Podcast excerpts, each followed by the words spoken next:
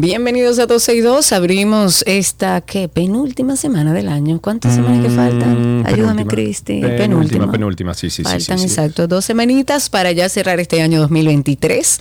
Estamos con ustedes a partir de ahora hasta las 2.30 de la tarde. Ya en vivo a través de Twitter Spaces. Elon Musk, hay algo que está haciendo al interno que no sé qué sucede, pero estamos ahí mientras Elon Musk así nos lo permite. Estamos en vivo a través de Spaces. Ustedes entran a X, antes Twitter, nos buscan como 12 y 2 y ahí está el enlace. Búsquelo. El último, el último post en Twitter o en X, ahí está el enlace directo. Ustedes entran con nosotros, nos escuchan en vivo, como ya tenemos a varias personas ahí, y también pueden solicitar hablar y salir con nosotros por esa misma vía. Adiós, Ceci.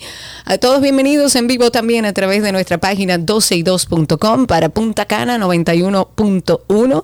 Para el resto del país también busquen entre 91.1 91.3, donde quiera que estén. Amigo, ¿cómo anda Punta Cana? Hola, Llueve allá. saludos. Hoy está casi lloviendo. Aquí Llovió se está cayendo el mundo. Sí. Por mi campito Ah, al menos. Ah, mira, no sabía. Bueno, pues aquí, eh, aquí estuvo lloviendo esta mañana un poquito, eh, una harinita, como decimos en Santiago. Y luego entonces ya se puso nublado eh, y así está, Y nubladito. vas a llover porque ya dijeron que va a llover, así que a tomar todas las medidas del lugar. Recuerden que estamos también con con el tema del dengue, después de una lluvia es bueno establecer y revisar nuestros hogares para que no quede ninguna agua estancada y destapada, pero a tomar las medidas de prevención que ha llovido mucho y los suelos están bien saturados. Yes, yes, yes. ¿Y tu fin de semana cómo estuvo? Tranquilísimo, demasiado tranquilo para mi gusto, pero compartiendo en familia, haciendo nada, practicando el hacer nada. Ah, bueno, mira, estoy revisando aquí la aplicación win.com, wind, windy, windy.com, y sí, verdaderamente bajas a llover, dice aquí que 3 milímetros de, de agua va a estar cayendo, pero ahora mismo todo el litoral sur de la República Dominicana, desde Barahona, Santo Domingo, eh, el mismo eh, Villa Fundación, Baní, Yaguate, San Pedro de Macorís, La Romana, eh, hasta Punta Cana, todo el litoral sur de República Dominicana, incluso de Haití, está, mm, está lloviendo. Está lloviendo ahora mismo. y va a seguir lloviendo. Eso es lo que han anunciado, así que como dije, a prestar atención. Y otra cosa a la que tenemos que prestar atención, a- bueno, a propósito del clima, de las informaciones que van saliendo, eh, para abundar un poco en lo que dijo Sergio, Olamet ha dicho que en las condiciones del tiempo vamos a tener aguaceros fuertes en ocasiones, como yo lo estoy viviendo aquí temprano por mi campito, va a haber tronadas, va a haber ráfagas de viento sobre varias provincias, porque tenemos una vaguada. Ellos explican que se modifican los niveles de alerta, han hecho un aviso meteorológico por el tema de las lluvias, eh, las que se esperan además en las próximas de 24 a 72 horas. Hay, como siempre, la alerta de las posibles crecidas de ríos, de arroyos, de cañadas, inundaciones rurales y, urbanas, deslizamiento de tierra, así que a prestar atención con todo lo que establece ONAMED y los eh, organismos de seguridad y de seguimiento en estos casos para que todo pase bien. Mientras tanto, la lluvia sin que cause No ningún malestar no daña a nadie. Ok, vámonos con el consumo de bebidas alcohólicas. La Cámara de Diputados está estudiando un proyecto de ley que busca sancionar con prisión correccional a aquellas personas que consuman bebidas alcohólicas en espacios públicos como calles, aceras o parques. Entre las disposiciones de la pieza legislativa depositada por el diputado Agustín Burgos por la provincia de La Vega se encuentra la pena de hasta 30 días de prisión correccional o multas que alcanzan hasta 30 salarios mínimos. En su propuesta, este legislador alega que el Estado tiene la obligación de garantizar el orden público y argumenta que el consumo de bebidas alcohólicas provoca situaciones, violencia, incumplimiento de responsabilidades y molestias sociales. Este legislador dijo que el consumo de alcohol en sitios y horas inadecuadas producen intranquilidad, ansiedad, angustia entre los vecinos y en ocasiones llega a producir actos de violencia que terminan en muerte. Para este proyecto sea, eh, para que este proyecto sea ejecutado, se propone que el Ministerio de Interior y Policía tenga un plazo de tres meses para elaborar un reglamento que regule la nueva normativa para que luego se pro- sea promulgada. Y yo me pregunto, Mi mismo. la ley dominicana hoy en día no ya estipula este tipo de cosas. Yo no ¿Será lo sé. cierto que es cierto? sí, Karina, la ley lo estipula. La ley lo estipula. y, estipula, la ley, porque no la conozco íntegra, el tema de los menores de edad consumiendo alcohol, sobre todo en estas épocas. No es legal, Karina Larrauri. No, pero yo lo sé. Tienes lo que, pasa tener 18 años para consumir alcohol legalmente en Pero todos los años vemos a niños y a menores de edad intoxicados. ¿Por qué, ¿Y, por, qué no hablan sobre eso? Por la falta de dirección, por la falta de atención, por la falta de valores que tenemos los padres nuevos en y general. y por la falta de un sistema de consecuencias que le enseñen a esos padres adultos que son los responsables de esos menores. Claro, claro, claro. Entonces, esto, al igual que muchas otras cosas, está de más. Es hacer cumplir la, cumplir la ley que tenemos ya funcionando. Punto. Estoy de acuerdo. No se necesitan crear más leyes. Aquí en República Dominicana lo que, hay que tener, eh, eh, definitivamente buscar la forma de que hayan consecuencias. De que se cumpla con la ley. Lo que pasa es que también eso hace ruido a nivel popular y en temas de, en, época de elecciones, eso llama la atención porque sabemos que es un problema, sabemos el problema que además ocasiona a nivel de ruido, porque el que usted beba en un espacio público donde además viven y están otras personas, hace que le moleste a los demás y eso siempre ha incluido bebida. Pero ojalá, y esto yo lo pido como una ciudadana realmente preocupada, sin ánimos de atacar, sino con que se hagan las cosas como se deben. Ojalá y los organismos que protegen y las instituciones que protegen a los niños, niñas y adolescentes, primero tomen las medidas preventivas para que no veamos tantas intoxicaciones en menores y segundo, si llegara a suceder, generen un sistema de consecuencias lo suficientemente serio como para que podamos por lo menos empezar a educar a esos padres de que la responsabilidad que ellos tienen sobre esos niños trae consecuencias si no la cumplen. Porque aquí no podemos tener hijos a lo loco, como que se críen solos y salvajes. No, usted como padre y madre tiene una responsabilidad sobre esos menores. Y usted no puede decidir ir a beberse un colmadón un 31 de diciembre, que si usted quiere puede, usted es un adulto y hágalo, si la ley se lo permite, pero usted no puede andar con un menor de edad en esos lugares. Si usted no tiene con quién dejarlo, usted tiene que quedarse en su casa cuidando de ese menor. Ojalá y este año veamos menos intoxicaciones en menores. Otra cosa que hace mucho ruido es el tema del OCTIC, de la oficina gubernamental. Eso a, mí, me tiene, Karina. Ya. Eh, la OCTIC, para aquellos que no saben eh, a qué se dedica, es la Oficina Gubernamental de Tecnologías de la Información y Comunicación una entidad que entiendo es importante eh, tenerla, sobre todo en los tiempos que estamos viviendo. Pero luego de este fin de semana que circular en redes sociales la formalización de un contrato millonario para los servicios de un experto en manejo de de crisis en etapas de ruidos, precisamente en redes sociales. Esto es un contrato que refiere que se trata de adquisición de servicio para la creación e inserción de contenido para proyectos de impulso digital para la OCTI. El beneficiario de este contrato es Darío Alexander Soriano Hernández. Este figura como proveedor del servicio contratado mediante un procedimiento de excepción también por selección directa, esto según todos los documentos que están en, contrataciones públicas, que es de acceso público. Pues la OCTI contrata a Darío Alexander Soriano Hernández para manejar la crisis en redes sociales por un monto de 6 millones de pesos.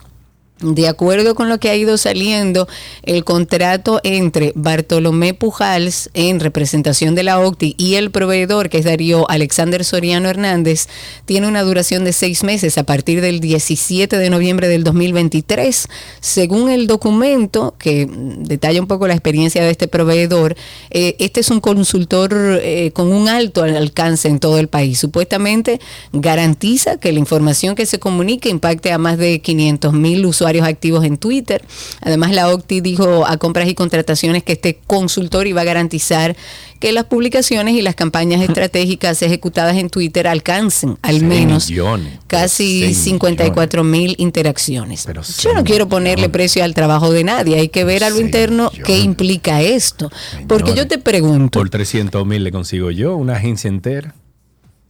Y cuidado. Por mes. Por 300 mil. Por mes. No. Por todo el contrato de, los seis meses. Un trabajo entero de cinco o seis meses. por 300. Ah, pero pásame ese contacto. Claro. pero, varias. Lo que hay que ver es establecer ¿Para qué se contrató? Porque, ¿y qué implica esa contratación? Es la pregunta que yo me hago. ¿Implica esta contratación, por ejemplo, todo el material a nivel gráfico, a nivel de creatividad, de diseño y de copy, todo lo que implica manejar el tema de redes sociales?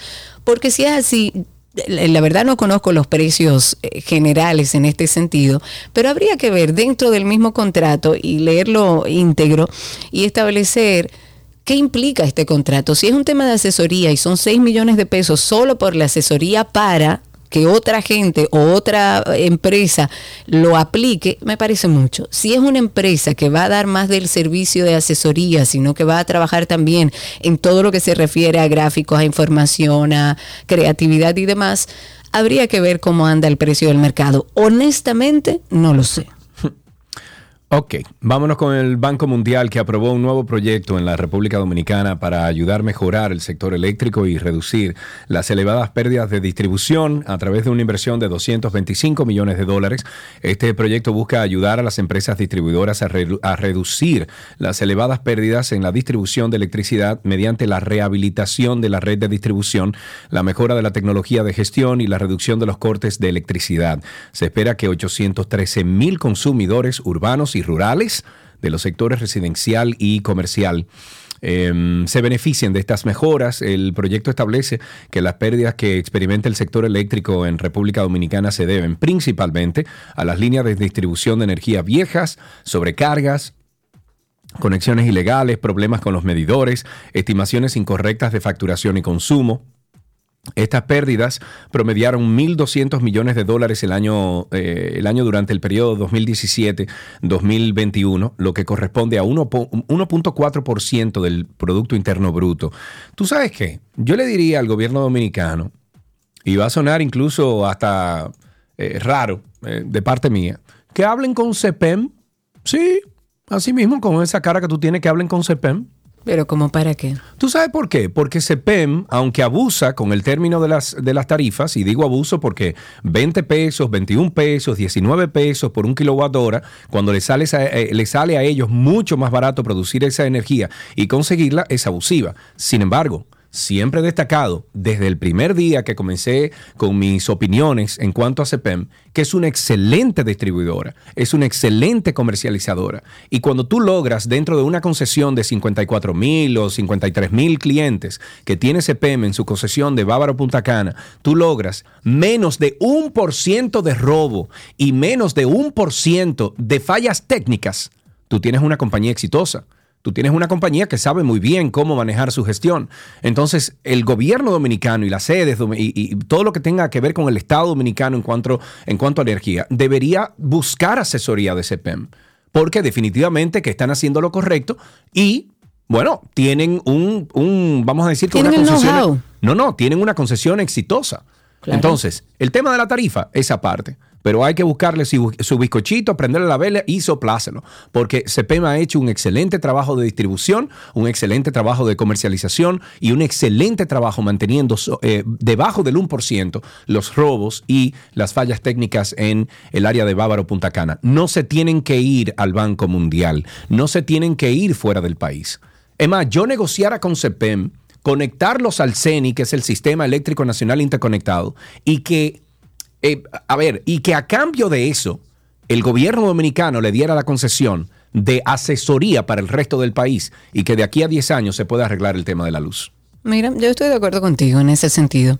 Eh, quiero darle paso a Triple Maduro, que está hace un ratito con la mano arriba a través de Spaces. Habilita tu micrófono, Triple Maduro. Me imagino que quiere comentar algo de lo que hemos hablado aquí. Adelante, Triple Maduro. Veo todavía tu micrófono en mute a ver si te damos un chancecito sobre este tema o cualquier otro que quieras comentar. De eso se trata Spaces, de poder tener esa facilidad de comunicarse con nosotros cuando quieran opinar de cualquier tema que estemos hablando al aire. Triple Maduro, estoy contigo. Vamos a ver, vuelvo para atrás a ver si te damos un chancecito. No, parece que Triple Maduro no tiene buena señal donde está. Dentro de otros temas, y avísame Triple Maduro si puedes ingresar. El contrabando de sustancias eh, controladas continúa siendo un problema a escala en el país. Todos los días hablamos de un tema relacionado a esto. Durante el año las autoridades han realizado operativos en distintos puntos del territorio nacional. De acuerdo a las autoridades, muchos tenían como destino Estados Unidos o Puerto Rico. Y según la DNCD, en el primer trimestre del año 2023 se incautaron un total de 3.684 kilos, o sea, kilogramos, en distintas provincias del territorio nacional. La cocaína es la droga más predominante en las confiscaciones. Esta cifra se triplicó en el segundo trimestre del año, alcanzando los 11.364 kilos decomisados en distintos operativos. En el trimestre de abril, en, ese trimestre, perdón, en abril, se convirtió en el mes con más decomisos, con una cantidad superior a los 3 millones de gramos, mientras que en junio fueron incautados 3 millones 200 mil gramos. Para el trimestre de julio, agosto y septiembre, tanto la policía como la DNCD junto al Ministerio Público, evidentemente, indicaron que lograron sacar de las calles un total de un millón y pico de gramos de sustancias controladas y durante ese informe se ha revelado también que a nivel nacional fueron ocupados 26 millones 29 mil 891 pesos y 79 mil 460 dólares en estos procesos de decomiso. Guay, guay, guay. ¿Tuviste lo que pasó en Argentina este fin de semana con una tormenta acá? Uy, sí. Tú sabes que me puse súper nerviosa. Una locura, pero que se quedaron yo no sé cuántas o cientos de miles de personas sin luz, sin agua, sin una cantidad de lluvia. Incluso hablaron de un tornado. Fue bastante difícil este fin de semana en, Buenos Aires. Bueno, hablando de, Argentina, la pregunta que se hacen es qué pasará en Argentina ahora que Javier Milei ganó las elecciones. Bueno, el, bueno, el nuevo presidente de Argentina quiere realizar un ajuste del 5% del Producto Interno Bruto allá en ese país. El mandatario reconoció que su plan creará más pobreza en el... Uy, mi ley. Es que fue real. Él dijo, mira, tenemos un periodo de varios meses donde la situación va a ser peor. Y va a ser peor, no hay otra forma de hacerlo. Bueno, pero, después nos vamos a nivelar. Él dice que luego se verán los frutos del esfuerzo. Sin embargo, sus críticos sostienen que saldrán beneficiados quienes más tienen, o sea, más eh, recursos tienen hoy en día, a costa del sufrimiento de muchos. En redes sociales circula un video que contiene información puntual y breve que nos ayudará a entender todo esto un poquito mejor. Vamos a escuchar. No hay plata. El presidente de Argentina advierte que vienen tiempos difíciles. Aquí, tres claves de su primer discurso promete un durísimo recorte del gasto público, un ajuste fiscal de 5 puntos del Producto Interno Bruto. Su deseo es reducir al máximo los subsidios al transporte público, al gas, a la luz y al agua. Más pobreza, según él, a corto plazo. Naturalmente eso impactará de modo negativo sobre el nivel de actividad, el empleo, los salarios reales, la cantidad de pobres e indigentes. Milei anuncia que la situación empeorará, pero asegura que luego se verán los frutos del esfuerzo. Sin embargo, sus críticos advierten que comienza una nueva era de privatizaciones en la que solo los que más tienen saldrán beneficiados a costa del sufrimiento de muchos. ¿Y tú qué opinas? ¿Es Milei lo que Argentina necesita o van a sufrir los argentinos por nada? Bueno, vamos a ver, todo el mundo está en expectativa de lo que va a suceder en Argentina. De hecho, hoy teníamos al abogado que conversó con nosotros desde Buenos Aires para darnos un poco la perspectiva de lo, de lo que está sucediendo en estas primeras semanas del nuevo presidente Milei en, en Argentina. Sin embargo, está sin luz, sin agua, sin internet. ¿Quién? Como muchos. sí. Ah, por la tormenta. Por la tormenta, claro, que está en esa situación. Pero bueno, un poco de resumen a través de este audio que pueden buscarlo, creo que fue Diario Libre que lo subió, que explica un poco las primeras decisiones de mi ley. Okidoki, el presidente de la Asociación Nacional de Clínicas Privadas, Rafael Mena, dijo que la nueva resolución emitida el pasado jueves 14 de diciembre por el Consejo Nacional de la Seguridad Social no incluyó aumentos para su sector. Rafael Mena cuestionó que a las clínicas no le hicieran nada, o sea, no le hicieran nada y que sus beneficios son cero Eh, Mena explicó también que de acuerdo a lo estipulado en la ley 8701 de Seguridad Social, anualmente debería hacerse un aumento generalizado e indexiones, eh, indexaciones más bien por alza inflacionaria. Este médico que se refirió a las negociaciones que iniciaron a principio del 2023 y que mediante la resolución del 26 de enero de este año, eh, el CNSS, que es el Consejo Nacional de la Seguridad Social, se acordó el aumento de cobertura de un 15% en el uso de habitaciones de las clínicas y hospitales por afiliado por día, pasando de 2.100 a 2.415, un asunto que no fue establecido en la reciente resolución.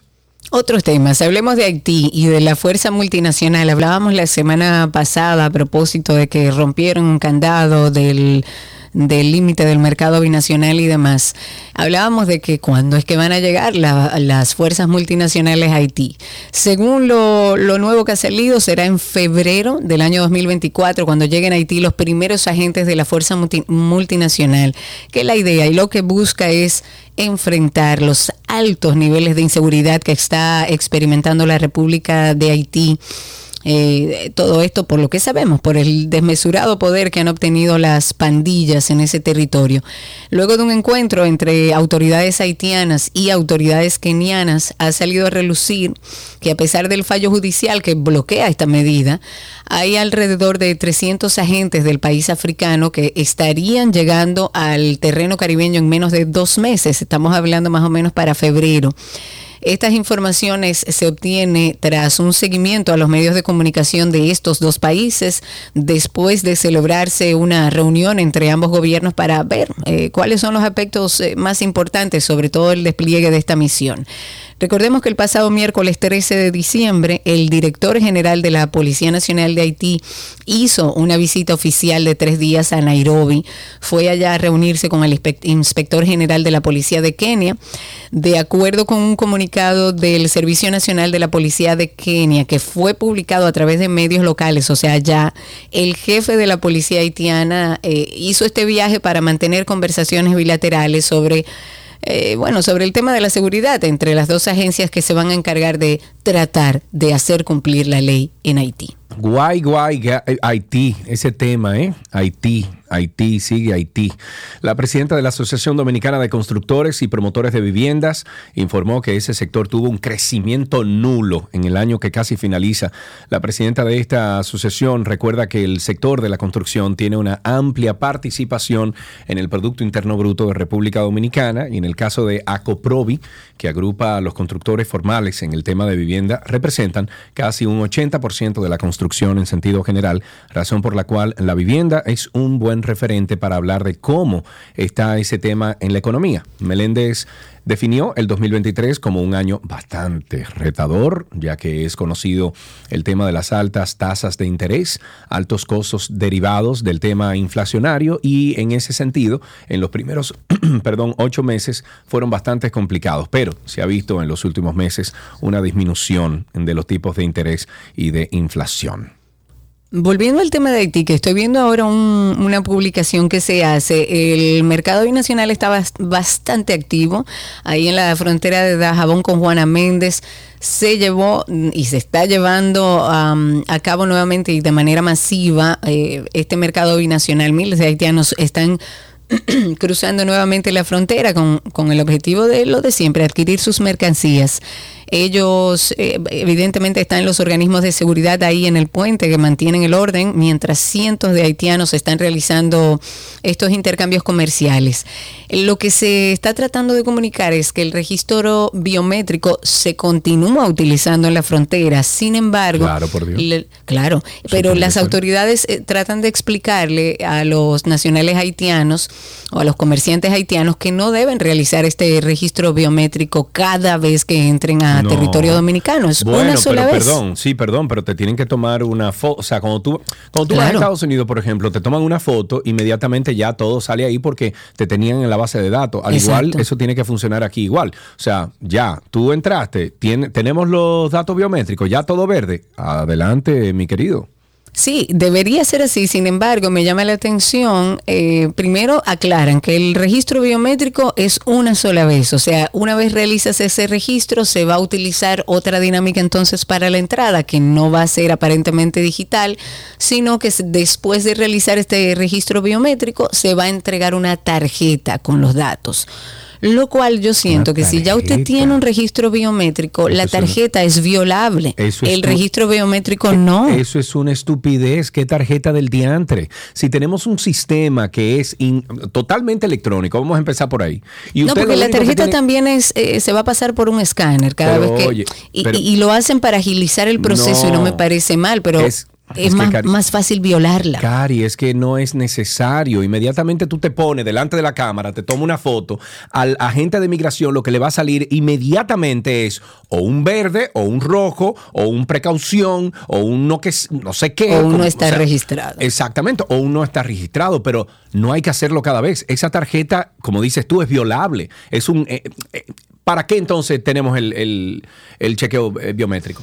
¿Es para eso? ¿Es para no tener que cargar con nada? O sea, el mercado internacional se está incluso dirigiendo a tú viajar sin pasaporte, solamente con, El, con el, asunto biométrico. Ya hay lugares, de hecho, sí, que tú puedes hacerlo así perfectamente. Eh, ellos lo que dicen es que esta tarjeta se va a pasar por un escáner. A mí me llama la atención porque, aunque entiendo que sí, que puede ser más ágil el uso de una tarjeta, pasarla por un escáner, que hacer el registro, o sea, que reconfirmar el registro ya establecido a nivel biométrico siento que es violable, que estamos jugando a una decisión que puede ser violable. Pero mientras tanto, eh, el mercado binacional está bastante activo. En otro tema, y sobre la eh, prueba de PISA, el ministro de Educación Ángel Hernández ha dejado conformada una comisión especial. Esta comisión se va a encargar de hacer un análisis de los avances alcanzados en los resultados de la prueba internacional de PISA del año pasado. La idea es, y lo que quiere este ministro, es continuar avanzando de manera positiva. Se informó que la comisión tendrá a su cargo además estudiar las competencias previstas en el currículum de los grados eh, a, los que asisten los niños de entre 3 y 15 años y establecer un plan para ver de qué manera se puede fortalecer este primer ciclo de secundaria basado en competencias que evaluará PISA para el año 2025. El ministro estuvo hablando, explicó que este plan va a ser implementado en lo que resta de este año lectivo 2023-2024 y por supuesto que para el periodo 2024-2025 se van a enfocar en las áreas que son evaluadas por PISA en este caso son matemática, lectura comprensiva y ciencias. También estarán asignaturas especiales como el inglés y el uso de las tecnologías de la comunicación.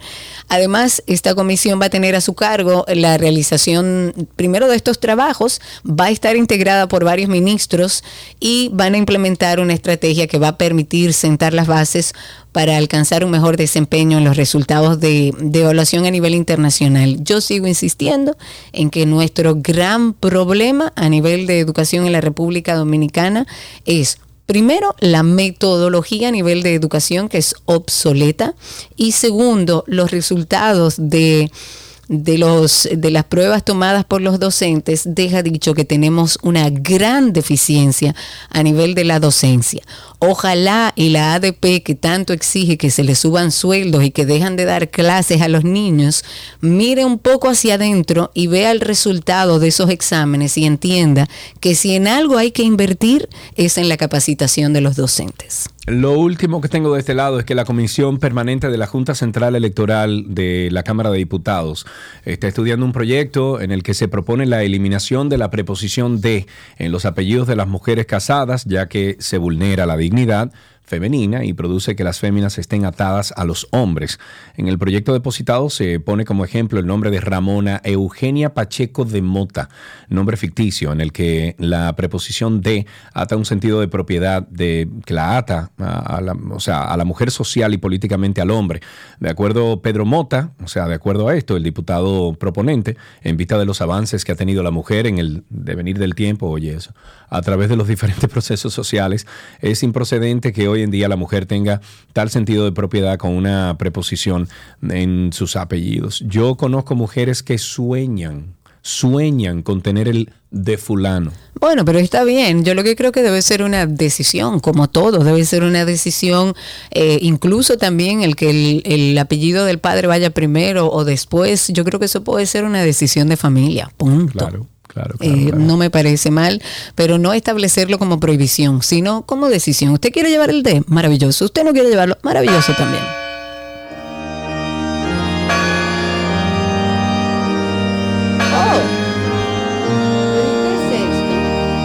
Todo este tiempo, padre. Estamos aquí en el día de hoy celebrando la... Parece que tenemos a una invitada. Padre querido, felices fiestas. Buenos ¡Hola. Karina! Estamos Hola. en el medio de, de esta, de esta sesión eh, ahora mismo y vamos a pasar entonces a dejarle un Gracias, espacio padre. a nuestra Gracias. amiga Karina que Gracias, tenía mucho padre, que muchísimo. no interrumpía uno de estos procesos. Adelante, Karina. Eh, hola, padre, ¿cómo está usted? El Evangelio de hoy, lectura del Santo Evangelio según San Mateo. Padre, ¿va a hablar conmigo o va a dar la misa? Sí, adelante, hija. Ah, ok, ¿Ya te que no quiero hablar muy la duro. comunión? La comunión no, padre. Eh, eh, perdona, te confesaste. No, no, padre, tampoco. Tampoco. Ah, Está Debería. siendo una cierva muy descarrilada. eh. ¿Sí? Eh, Antes de que final. ¿Y por qué yo no. eh, Recíbame. No sé si esta, este templo, esta iglesia te puede, resolver, te puede recibir, tía, porque te has portado muy mal este año, ¿eh? Mire, eh, padre, yo no lo llamo como muy frecuente porque yo siento como que mi llamada a usted como que no le resulta agradable, como que le había dado un chance. Un chance. Bueno, tía, entonces dije, eh, de- eh, conversemos, ¿eh? Porque me quieres poner temas políticos y los sacerdotes somos apolíticos. No, no, compadre, conversemos. No, no, no, no, no, cero política. Dígame de sus planes navideños. El Papa lo celebró con los niños. ¿Usted hará lo mismo? Dios es bondadoso y amoroso. Y agradecemos la salud y paz del pueblo. Esta fecha experimentamos tu presencia en los sacramentos. Ayuda a nuestros amigos Sergio y Karina a ser fuertes y no sucumbir en la política. Enciende sus almas con amor por el pueblo. Amén. Espérese, espérese, pero espérese, no se me vaya, espérese, espérese, no se me vaya, espérese. Dígame, Padre, que ¿qué usted estoy en el opina? medio del, del sermón, tía. Sí, sí, dos segunditos, dos segunditos. ¿Qué usted opina de las encuestas? Deme- Porque a mí me tienen como loca. por favor. Sí. ¿Qué- qué- Tráeme, tráeme el pastelito para después de que hable con Karina, por favor. Sí, dígame. Mire, padre, ¿qué usted opina de las encuestas? Y a ti te gusta preguntar tanto, ¿eh? Te encanta cada vez que estoy en el medio del sermón hablar de esto. ¿Por qué no has ido a la semanal?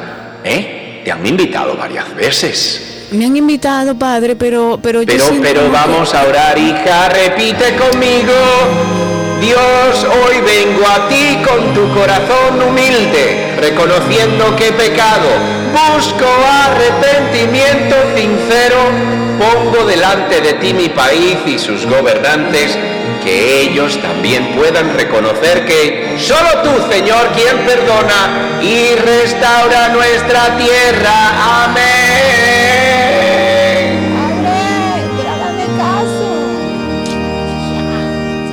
Todo lo que quieres está en 12 y 2.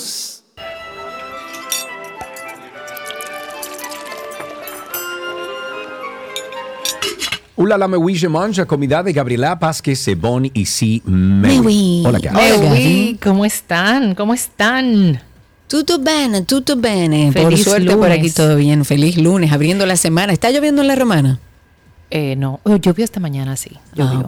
Ah. Llovió esta Aquí mañana. se Señores, pensando que este es el último lunes del año. Mm, No, no, no, mentira, el 26. Yo estoy ya en Ah. año nuevo. Cabita ya. O sea, yo estoy- el año nuevo. Uf, lejos. No me Este es el penúltimo lunes. Exacto. Ok. So- Muy bien. Vamos con una semana que evidentemente tenemos que hablar de recetas para Navidad. Gaby nos va a ayudar un poco a que no se nos complique la vida. Eh, Gaby de hecho me está asistiendo a mí en mis eh, planes de fin de año, así que preste atención. Recuerde que siempre las recetas de Gaby están en nuestra página 12y2.com. Hoy que preparamos Gaby.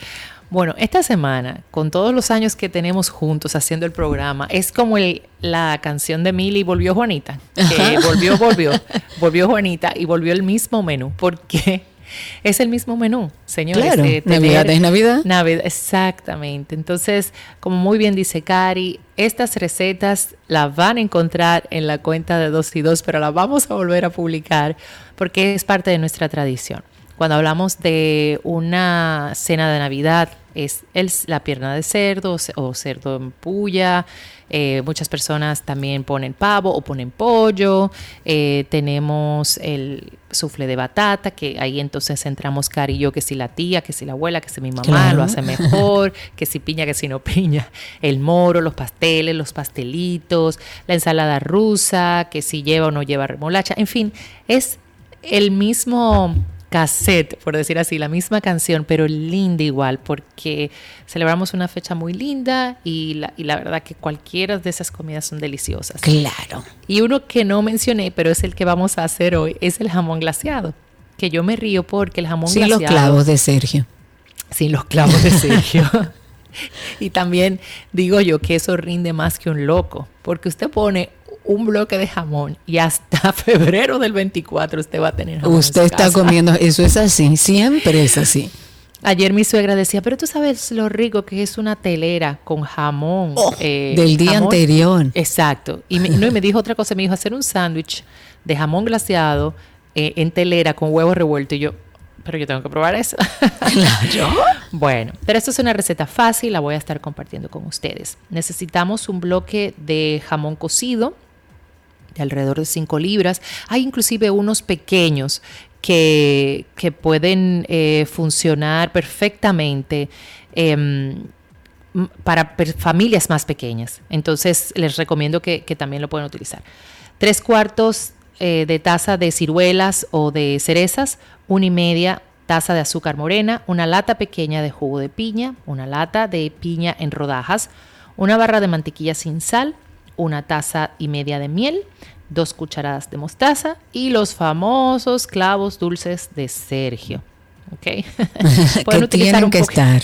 Tienen que estar. Claro. Pueden utilizar un poco de ron o brandy o whisky para macerar eh, las cherries y las ciruelas, que va divino. Si lo utiliza, usted cubre sus cherries y sus ciruelas con un poco de ron, preferiblemente un ron añejo, y los deja ahí macerando por un rato. Entonces, vamos a precalentar el horno a 400 grados Fahrenheit, mientras con un cuchillo vamos a hacer como eh, unos cortes diagonales al jamón. Entonces, eh, hacia la superficie como haciendo como una especie de enrejado, lo que yo le llamo enrejado. Entonces, entre medio de estas, de, de estas ranuras, por decir así, vamos a colocar el azúcar moreno y vamos a pinchar cada uno de estos cuadritos con un clavo dulce. Luego colocamos las rodajas de piña y las ciruelas con las cherries que ya previamente habíamos macerado un poco en ron. Entonces en una ollita vamos a poner a derretir la mantequilla, vamos a agregar el jugo de piña, la miel, la mostaza y vamos a dejar que hierva y se, vamos a decir que se reduzca un poco, que se espese un poco. Y esto se lo vamos a poner por arriba al jamón.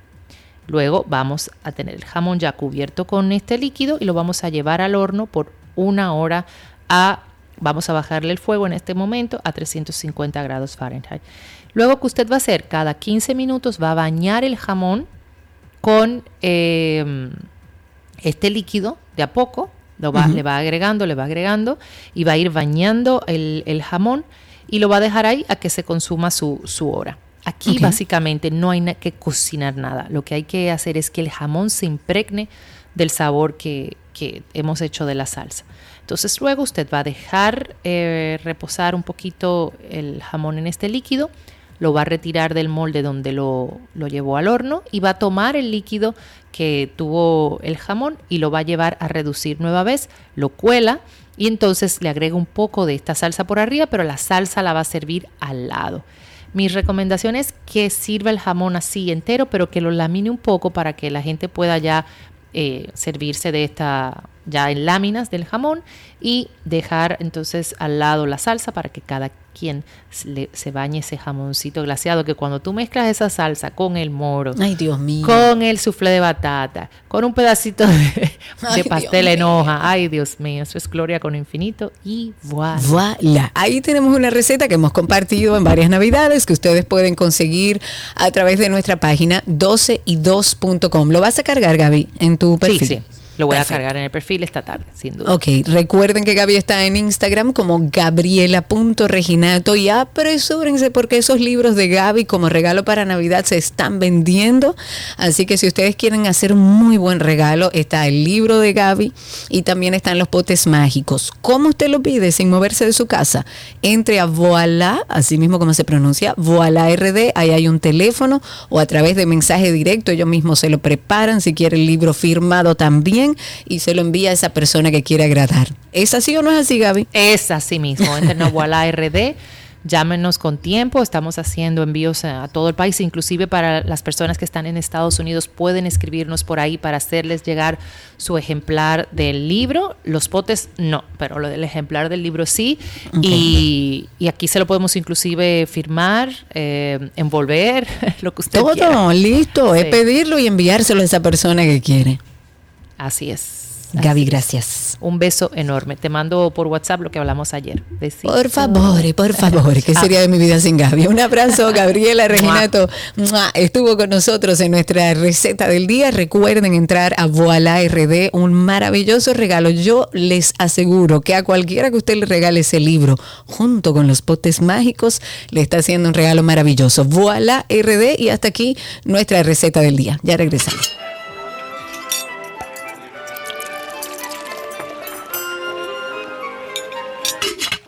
Lo que quieres está en 12 y 2.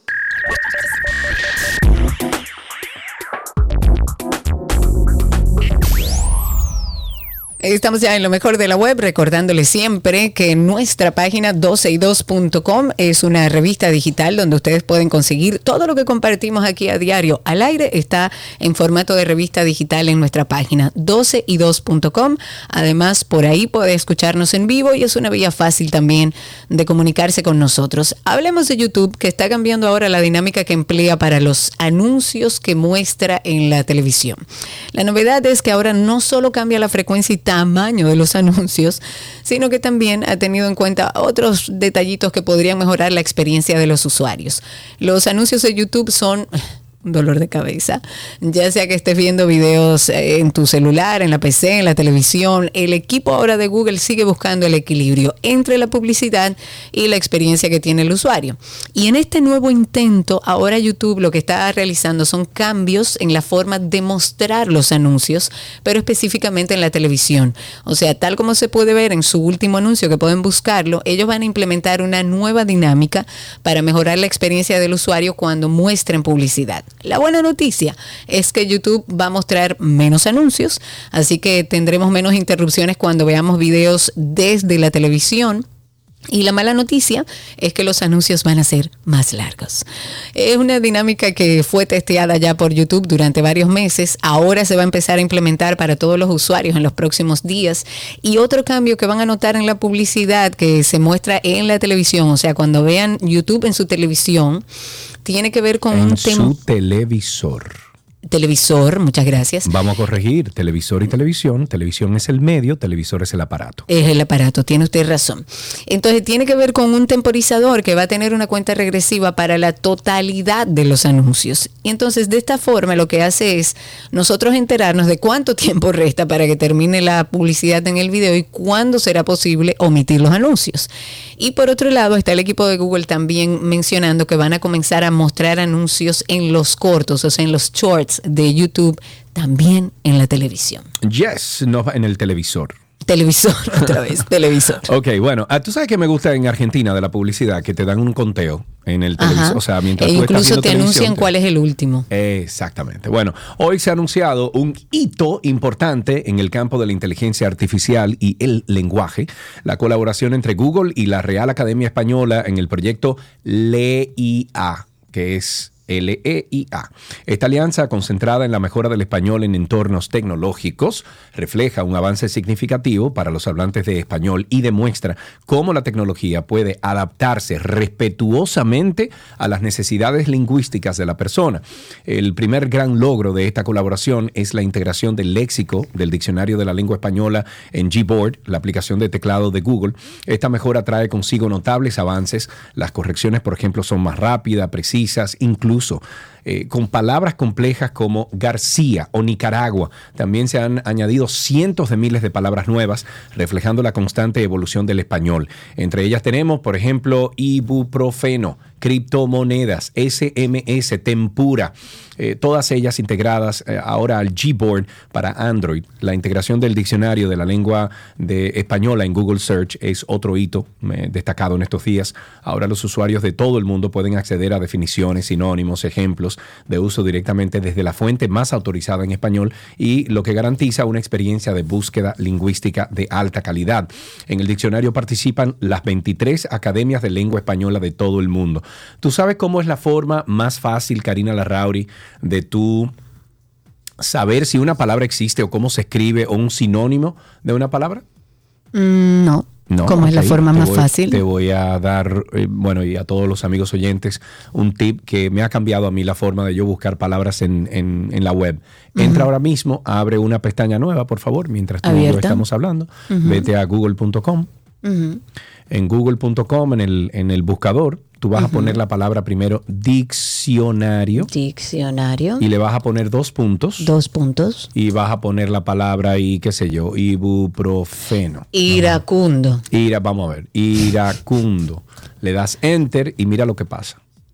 Ahí me da no solo el significado, Sino como sino se que dice también fonéticamente. fonéticamente, claro, y también te da palabras similares que son sinónimos: Pero furioso, sí. rabioso, colérico, airado, Correcto. furibundo, arrecho, Pero- braco. Pero, pero también si tú andas buscando específicamente una palabra, eh, perdón, si tú estás buscando un sinónimo de la palabra que tú, o sea, que tú quieres, ¿verdad? Tú le pones en vez de diccionario en el buscador de Google, tú le pones sinónimo, punto. Dos puntos. Exacto, iracundo y ahí furioso, rabioso, colérico, aria- a- airado, eh, furibundo, arre- arrecho, oh, eh, braco. ok. Así Esa palabra en dicen Venezuela es otra cosa, ¿eh? Bueno, Venezuela. Venezuela, otra cosa. Pero sí, ahí, ahí incluso lo puedes hacer con, con otras, eh, o sea, con otras cosas que tú andas buscando dentro de la, de la palabra, dentro del, del lenguaje. Pero eso a mí, yo me lo aprendí hace como 12 años, 10 años, y me ha servido mucho al momento de escribir un guion o algo por el estilo. Solamente tomas la palabra, le pones diccionario delante, dos puntos, y la palabra inmediatamente te, te lleva a una fuente autorizada para darte entonces el resultado que andas buscando. Me gusta, te lo agradezco. Va a servir de mucho en mis escritos. Antes de finalizar, recordémosles nuestro podcast. Karina y Sergio nace de la necesidad de mucha gente que nos escribía en medio de la pandemia sobre temas de salud mental, personas que estaban viviendo situaciones a las que no podían ponerle nombre. Nuestro ánimo con este podcast es ayudar, colaborar. Por eso siempre le invitamos a que nos escriban a través de nuestra cuenta en Instagram. Pueden escribirnos qué le está sucediendo, qué cosas han hecho, qué necesitan saber, qué están pasando a lo mejor con sus hijos, con algún pariente, algún amigo que ustedes no entienden o que no saben cómo ayudar. Para eso es Karina y Sergio After Dark. Ahí hablamos solo de temas que tienen que ver con salud mental y por supuesto con bienestar. Damos muchas herramientas con profesionales de altísima calidad. Este es uno de esos. Un flag para mí fue lo vivido en una relación pasada, pues en el proceso del noviazgo todo era algo controlador. La red flag corresponde a la acción o al pensamiento de una persona que pone en alerta a otra persona de que algo que está sucediendo está mal. Eh, un red flag que me pasó, tuve con una persona que me dio los likes que yo le daba a otra persona y las fechas específicas, asumiendo que pasaba algo en esas fechas. Y por lo general, este término hace referencia como a parejas o posibles parejas, pero se expande a todo tipo de interacciones, amistades, familiares, ambientes laborales, etc. En la romántica, si hay intentos exagerados de control o de celos, si la persona te critica y te ridiculiza, si te aísla de tu familia y amistades. Tuve que romper mi círculo social en el matrimonio porque tenía que estar en mi casa a las 7 de la noche porque si llegaba más tarde era todo un pleito. Karina y Sergio, After Dark. Karina y Sergio After Dark es nuestra plataforma donde estamos nosotros siempre compartiendo buenos, muy, muy buenos temas. ¿Escuchaste del fin de semana? ¿No lo escuchaste? No, la verdad no lo escuché, no sé si lo tienes por ahí. Tenemos promo de eso. Yo siempre, no, hace rato que aquí no se hace una promo de eso, pero, pero, eh, yo lo escuché y conchale. eh, no me, no me harto de decirlo, es que me encantan escuchar los podcasts cuando ya están terminados, porque tienen como un sabor diferente. no Claro, sé queda, queda lo indispensable, que así es que queremos hacerlo, corto para que tengan toda la información en un espacio corto, que pueda escucharlo en su carro, que pueda escucharlo en su celular mientras se ejercita. La idea es que no sean eternos y largos y que se vaya sin herramientas. Eh, siempre dejar herramientas en todas las plataformas de podcast. Nos consiguen como Karina y Sergio After Dark. Si usted nunca lo ha escuchado, eh, pásese por Google y ponga Karina Larrauri Podcast o Sergio Carlo Podcast y ahí va a, mm, encontrar todo el contenido, no solamente de Karina y Sergio After Dark, sino también de 12 y 2. Suscríbase, comente y déjenos siempre su valoración sobre el trabajo que estamos haciendo para que pueda llegar a más personas. Yes, mira, estoy aquí buscando el pasado. ¿Dónde están mis shows? Shows, shows, mira aquí. Em, entonces, en esos shows estuvo, bueno, en Google usted pone Karina y Sergio After Dark y le va a salir absolutamente todo. Mientras tanto, así finalizamos con lo mejor de la web aquí en 12.2.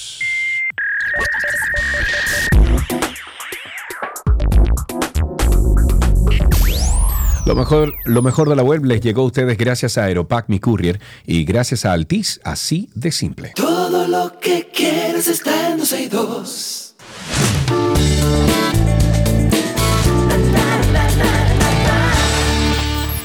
Estamos en nuestro segmento de entretenimiento. Señores, como si nada, Brad Pitt cumplió eh, eh, sus 60 años así Ah, cumple, bien perfecto, maravilloso. Cumple bueno, cumplió, años. cumple, está cumpliendo hoy lunes. Bello. bien, Yo quiero bien, llegar a los bien. 60 sí. Yo también. Hablemos de... Señora, del mucha gente que está sobrepasando los 50 se ve muy bien. Normal. O sea, gente que que- Ya los 50 es como la nueva Yo, juventud. el viernes fue que fui a una fiesta. El viernes en la noche creo que fui a una fiestecita. Y me encontré con muchísima gente, no sé qué. Y, y vi eso. Vi como gente sobre los 45, 50. Que dije, diablo, la gente sí se ve bien ahora. Pero o serio, sea, tú eres uno. 46. Bueno, pues ya yo tú me, yo me viera mejor si ¿eh? pudiera entrenar. Lo que pasa es que con mi problema cervical no he podido entrenar. Pero eh, nada. A Eh, ti nunca tengo- te ha gustado entrenar. no, amado? pero siempre me he mantenido como bastante activo en ese sentido. Y en enero ya voy a empezar el proceso de cómo arreglarme esta cervical eh, con una resonancia magnética. Ya tengo contactado a un doctor y todo eh, para ver si puedo volver a reintegrarme a una vida un poquito más activa. A ver si llegamos a los 50, no a los 60, a los 50 como Brad Pitt. Bueno, en una noticia de entretenimiento, el informe de la autopsia de la- del actor Matthew Perry ha reflejado un panorama oscuro de los últimos días antes de su fallecimiento. Según el documento que se ha obtenido y se ha compartido por un medio de comunicación estadounidense, una amiga de Perry señaló que el actor se mostraba enojado y grosero en las semanas previas a su muerte, lo que se atribuye al consumo de inyecciones de testosterona. Además, el informe dijo de una cantidad letal de ketamina combinada con buprenorfina. Esto es un fármaco como similar a los opioides que se utiliza para aliviar el dolor, ayudar a la adicción a estos. Perry consumía también tamoxifen para perder peso, es una medicación antidiabética. Eh, también utilizaba paletas de nicotina en su intento también por dejar de, fumar, o sea, ya había una mezcla de todo. El asistente que vivía con él afirmó que este actor Perry llegó a un punto en que fumaba aproximadamente dos paquetes de cigarrillos diarios. El análisis del médico forense evidenció la fuerte dependencia de Perry a los medicamentos prescritos y de venta libre para sostener su calidad de vida. En la habitación de- del asistente se encontraron múltiples botellas de medicamentos, vitaminas, ayudas digestivas, recipientes con surtido de píldoras sueltas, tabletas, cápsulas, dulces, bueno, y demás.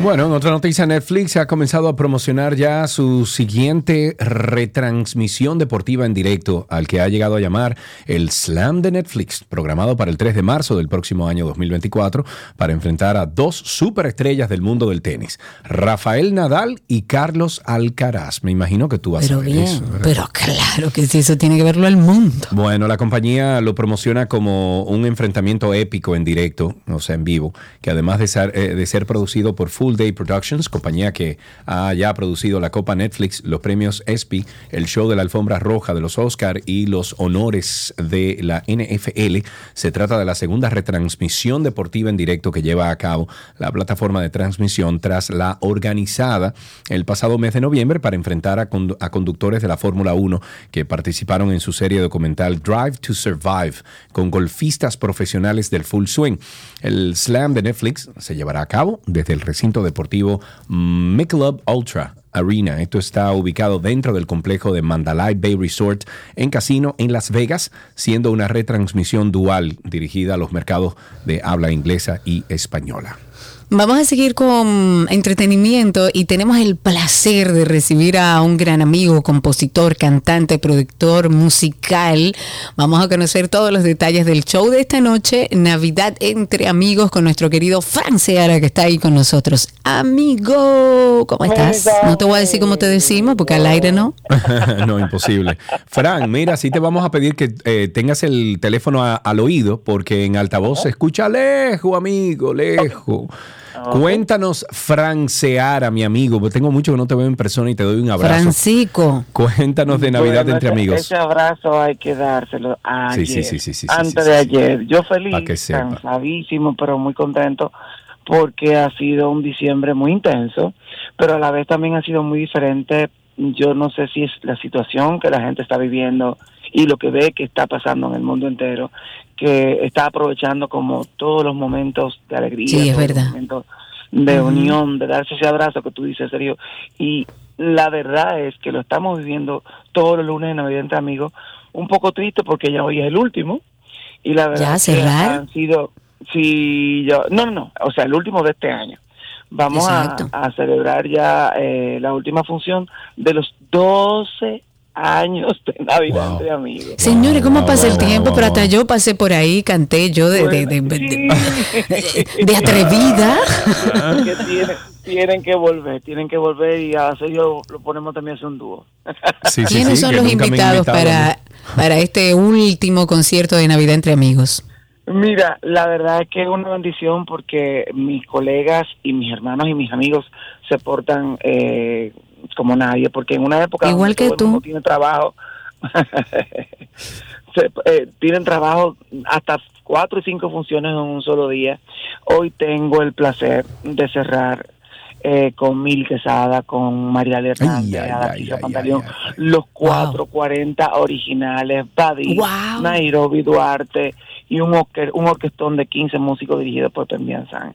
La casa está Ah, llena, wow. quedan apenas como 15 boletas por venderse. Asumimos que de aquí a un ratito se va a vender todo, sé que va a ser un soldado. De bendición no solamente para mí, sino también para la gente que viene a disfrutar de un momento muy chulo, porque no es el típico concierto de tú ir a ver, bueno, ustedes que han estado, No. de ir a Sí, ver a un claro. artista, sino es de tú ir a gozar, a pasarla bien. Es entre amigos, el nombre lo Es dice todo, es una Navidad donde tú te Es sientes que te juntaste con un grupo extendido de amigos y uno se siente a escuchar buena música, a cantar, a bailar, a lo que sea.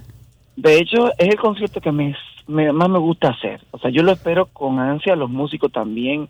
Eh, Don Johnny, que en paz descanse, me llamaba siempre todos los años. Tú no me vas a invitar a la vaina esa. Ay, mi amor.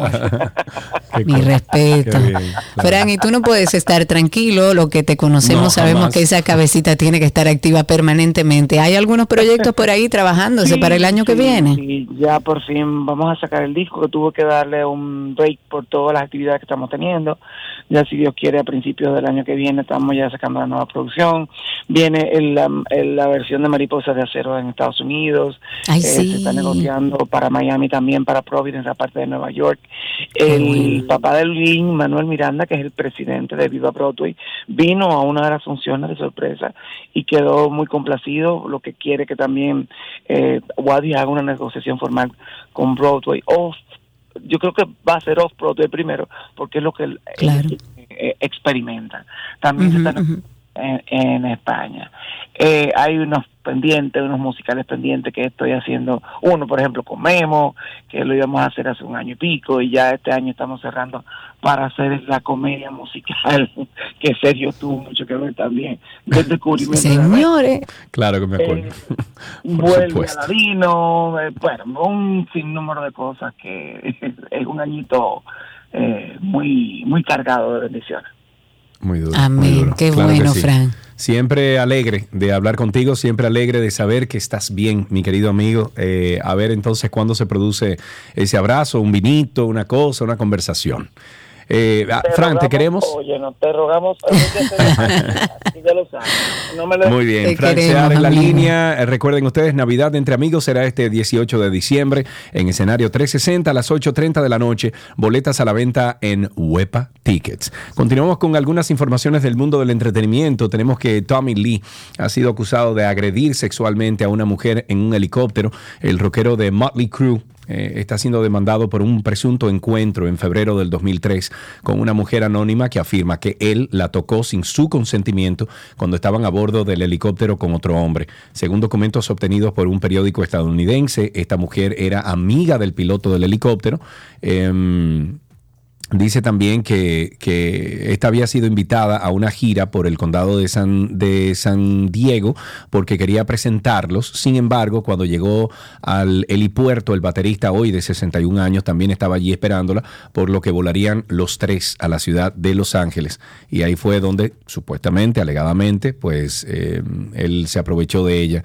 Y, conchale, qué pena todos estos Sí, cuentos y toda esta cosa. Dios mío. Impresionante. Vamos a escuchar esto.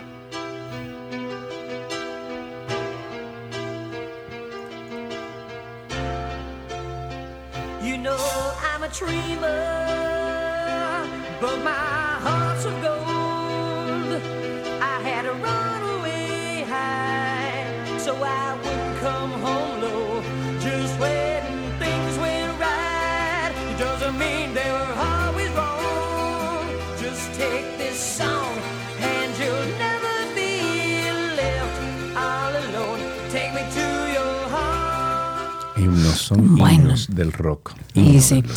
Paramount ha confirmado los planes para Transformers 8 Yo y 9. solo espero que no sean lo disparate que han hecho en las últimas tres o cuatro películas. Yo lo que digo es que qué tanto más me van a hablar de No, no, no, no, no, no, no, espérate un momentico, un momentico. Porque a nivel de No te- realización eh, eh, siempre eh, será eh, bueno, pero la historia se acabó. No te metas con Transformers. Ah, no, no, está ¿Ok? bien. Ok, Porque es entretenimiento, es ciencia ficción, me encanta. Pero las últimas cuatro películas dan pena, men. Sí, O sea, no han pena. sido las mejores. Dan ¿Qué pena, tú opinas, pena. Chiqui, de eso? ¿Qué tú opinas? ¿Tú estás de acuerdo, No, Chiqui? Chi- Chiqui está en otra cosa, Chiqui. Mírale la cara de machete. Mira la cara. Mira la cara como un blog de 8. Mira, te Yo soy fan, Transformers y ok. Yo soy fan, dice él. Entonces, digo yo que después de cinco entregas en la serie principal, Paramount entregó un reinicio como suave con Bumblebee en el 2018, que es seguido en la línea de tiempo de Transformers ambientada en 1994. Pues el futuro de la franquicia de Transformers ya está establecido. Paramount anunció el futuro de su programación de cine y televisión con el, anuncio de Transformers 8 y 9 que están en camino después de Transformers Rise of the Beast, presentándolos como una nueva trilogía. En este momento no hay detalles adicionales sobre las dos secuelas próximas.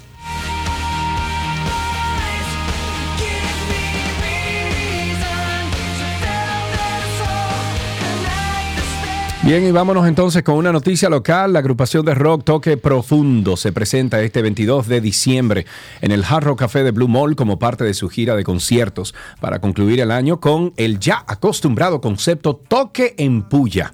Además estarán el 20 de diciembre en Punta Cana. Ah, pero espérate, ¿cuándo es eso? ¿El miércoles ahora? Ya. Claro, sí, pues yo sí. voy para allá. Eh, Punta. Cana en el Jarro Café de la localidad y el 23 de diciembre en Santiago, en la terraza de Café Bar en Grill. Estos conciertos culminan un año espectacular para la banda conformada por Tony Almond, que me lo encontré el otro día en el Corona Fest, en el Corona Ah, sí, Sunset. claro. Ajá, ya me lo encontré, lo vi de lejos y me, le- me di un abrazo grandísimo. Eh, a Tony Almond, a Tomás Álvarez, Joel La Sala, eh, quienes han recorrido ya diferentes plazas con conciertos multitudinarios y eventos privados que llenaron este 2023 de éxitos para Toque Profundo.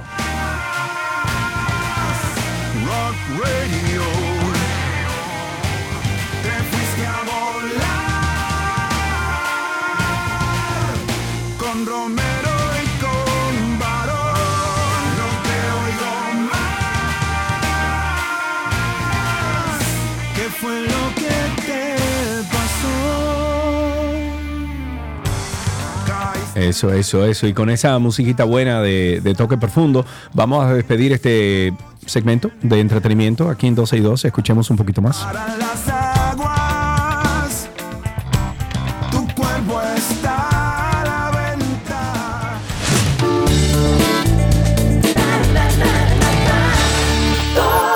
Todo, lo que quieres está en 12 y 2.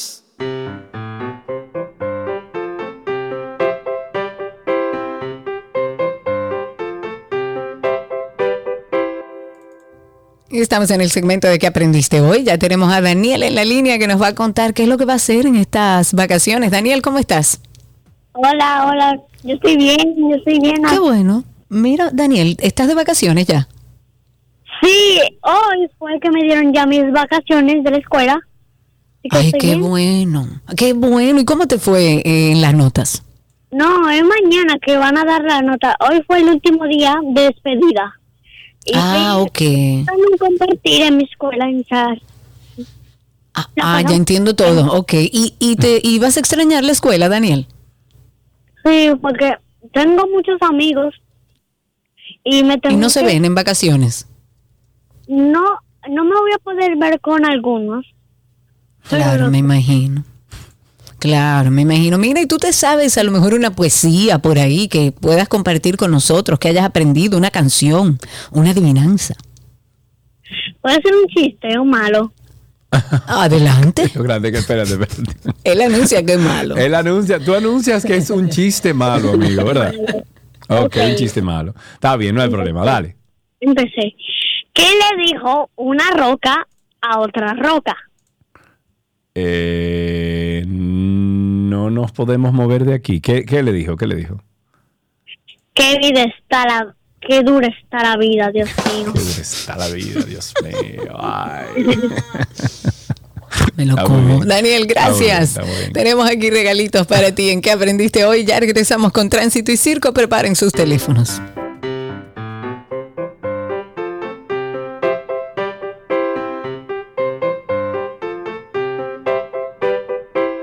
Lo que quieres está en 12 y 2.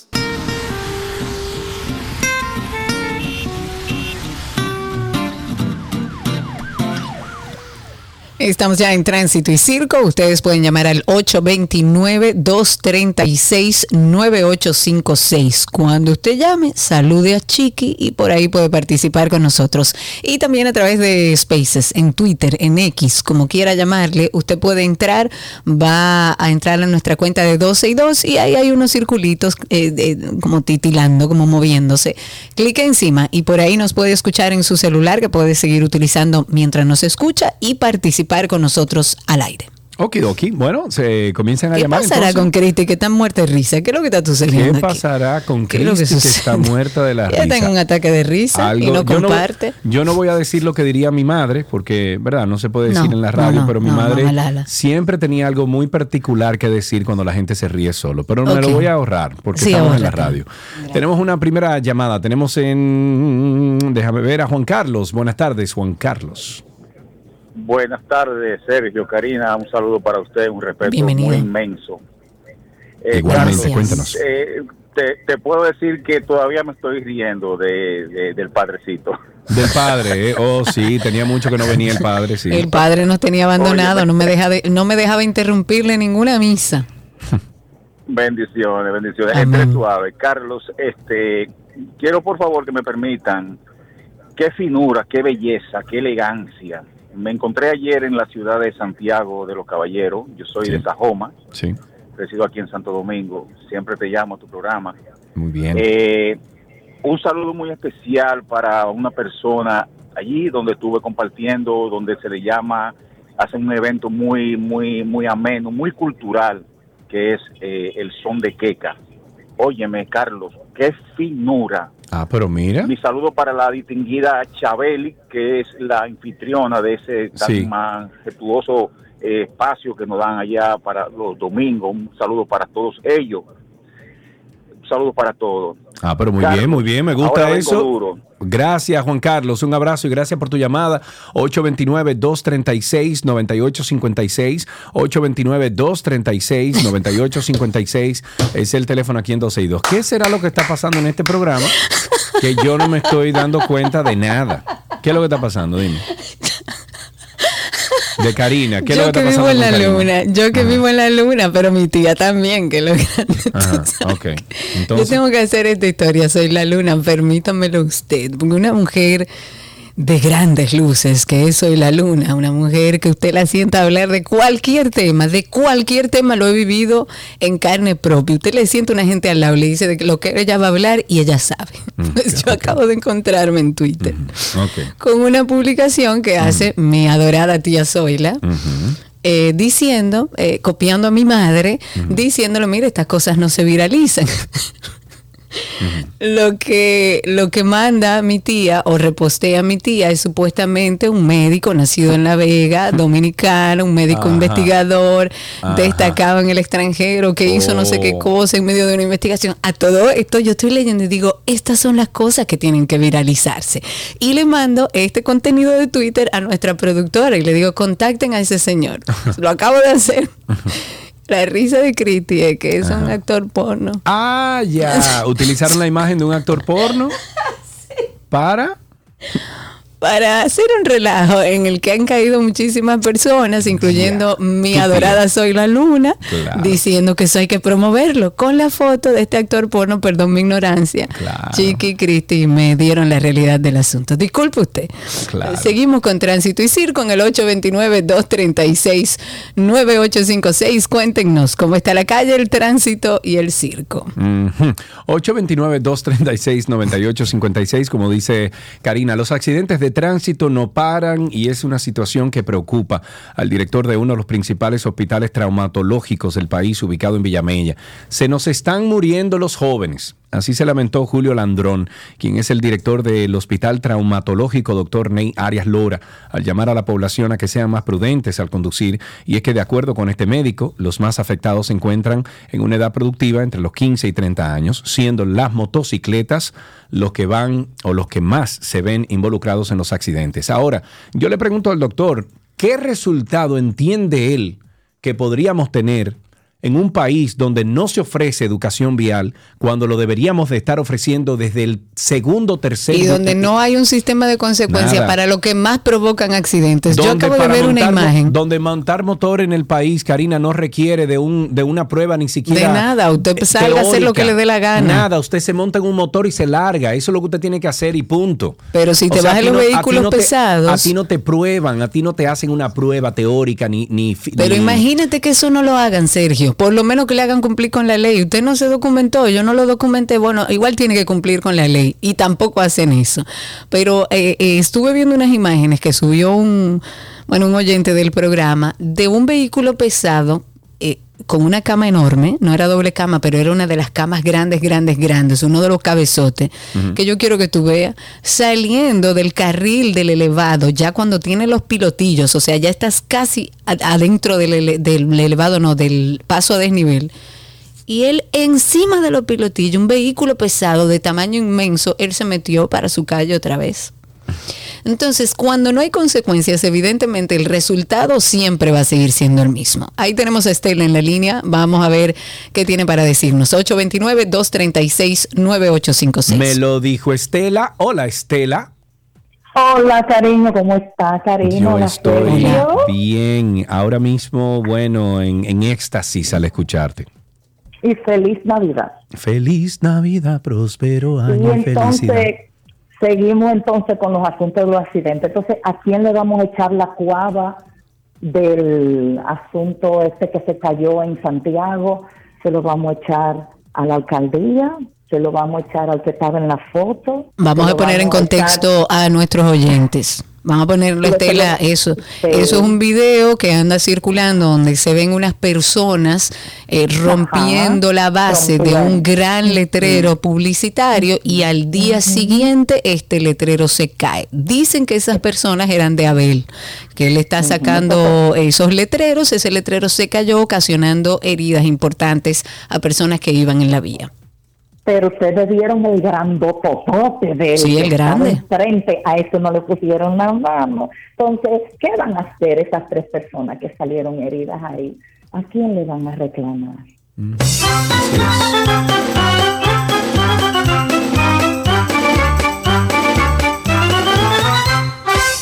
Seguimos en Tránsito y Circo 829-236-9856. 829-236-9856 es el teléfono aquí en 12 y 2.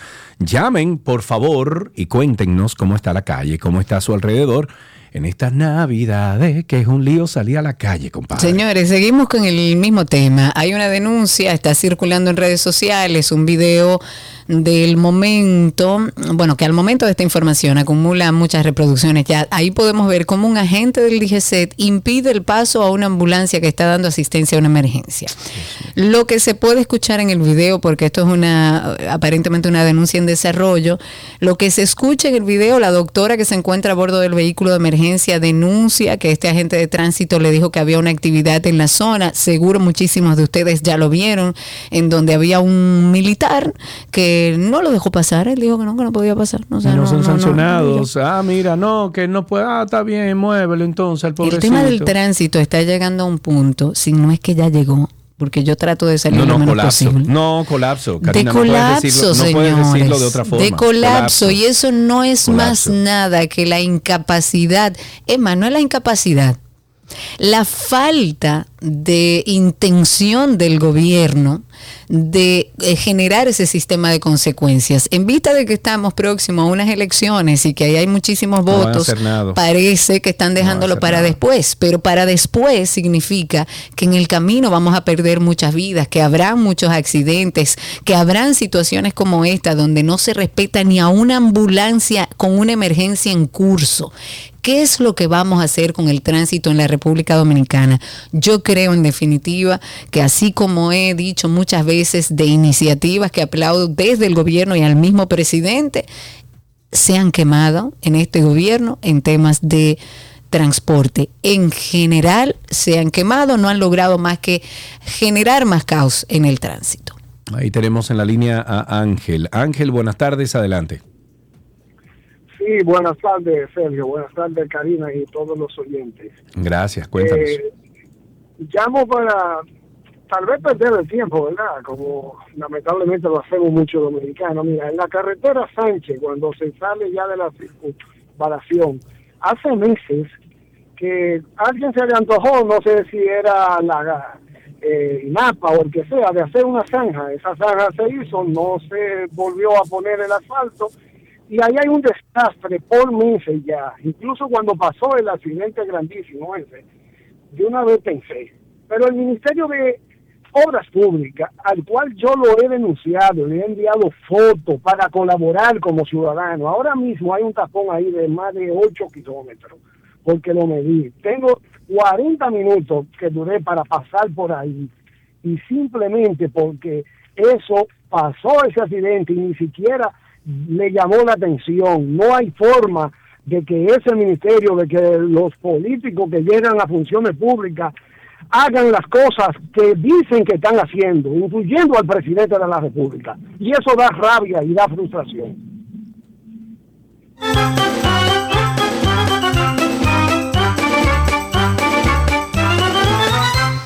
829-236-9856, 829-236-9856, nuestro teléfono aquí en 12 y 2. Llame ahora. Eh, no sé si viste el video donde quedó captado el momento en que dos hombres trataron de sustraer combustible de un Ay, camión sí lo vi. en una locura. movimiento. No, Oiga una bien. locura, una locura. un Hemos peligro, llegado además. ya a los tiempos del viejo oeste. Entonces, en movimiento este camión estos dos tipos trataron de sustraer combustible en los bajos de Jaina. En el video, se, bueno, que se ha hecho, a mí me lo enviaron 20 veces, eh, se puede ver como estos dos individuos, uno de ellos a bordo de una motocicleta, intenta abrir la llave de seguridad que tiene, que mantiene el combustible dentro del tanquero, o sea, de un tanquero, y con una cubeta en mano persigue, persigue el camión con la intención de llenar el, re- el Una locura. recipiente con. O sea, es, es una, es una Una locura, una locura. 829-236-9856. En la línea tenemos a um, Rodríguez, creo que es, ¿verdad? Sí, sí, Rodríguez. Hola, Rodríguez. ¿Cómo está, señor Sergio y señora? Estamos bien, amigo. ¿Y Hola, cómo gracias. está? Cuéntenos. Oiga, aquí las calles están llenas de hoyo, de basura, no hay señalización en las calles. Esto está vuelto un desastre. Yo no entiendo por qué es que uno vota por esta gente, por estos políticos, y al final, oye, uno queda decepcionado. Bueno. Eso que se de- eh, denunció el señor de Jaina, eso es el puente viejo de Jaina también. Parece que un camión algún día se le levantó la, la- la parte del volteo. Y ese puente está casi cayendo. Y eso es un desastre por ahí por Jaina. Y es-